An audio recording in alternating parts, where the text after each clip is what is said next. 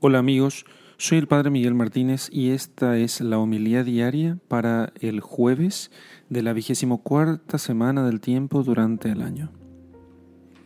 Lectura del Santo Evangelio según San Lucas, capítulo 7, versículos 36 al 50.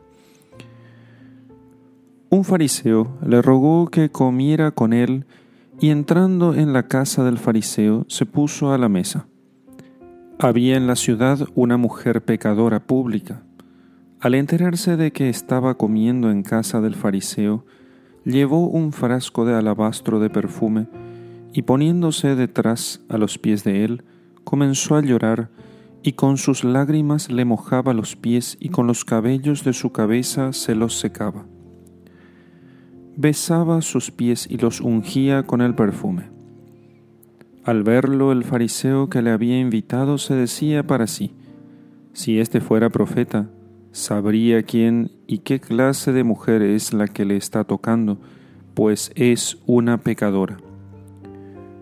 Jesús le respondió, Simón, tengo algo que decirte.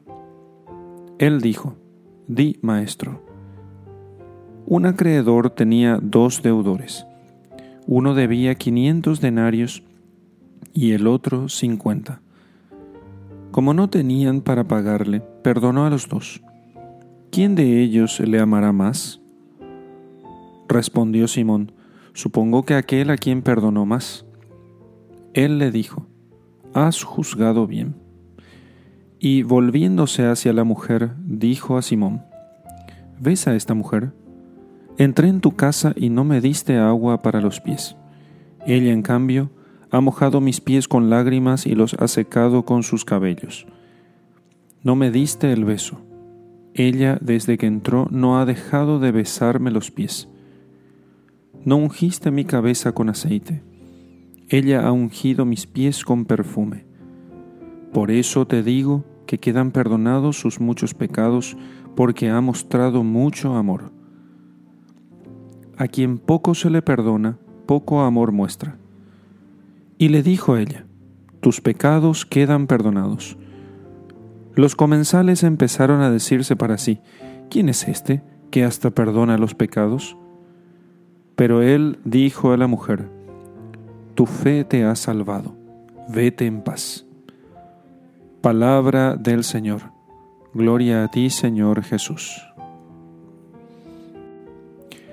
Queridos amigos, es muy importante que nosotros tengamos conciencia de, nuestros pecados, que tengamos conciencia de eh, cuál es la deuda que ha sido perdonada por Dios.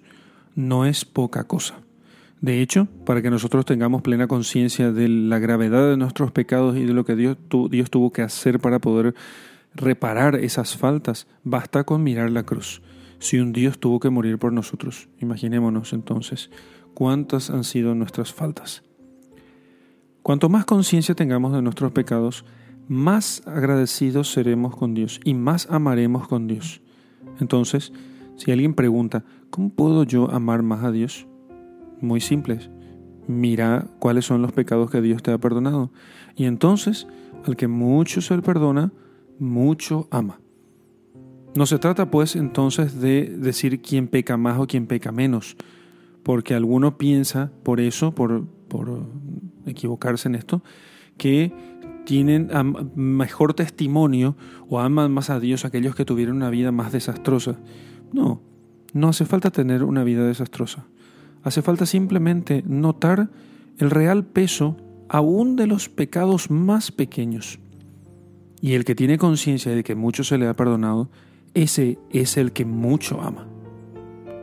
Por eso, miremos así nuestros pecados no en relación con, lo, con los males que nosotros vemos en el mundo, sino con la santidad que Dios pide de nosotros. Y entonces seremos agradecidos con Dios, que nos perdona nuestros pecados, que nos purifica de nuestras faltas.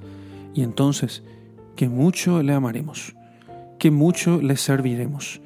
No dejaremos de servirle y de estar con Él un solo día, porque veremos que mucho nos ha perdonado y entonces mucho le amaremos. En el nombre del Padre y del Hijo y del Espíritu Santo. Amén.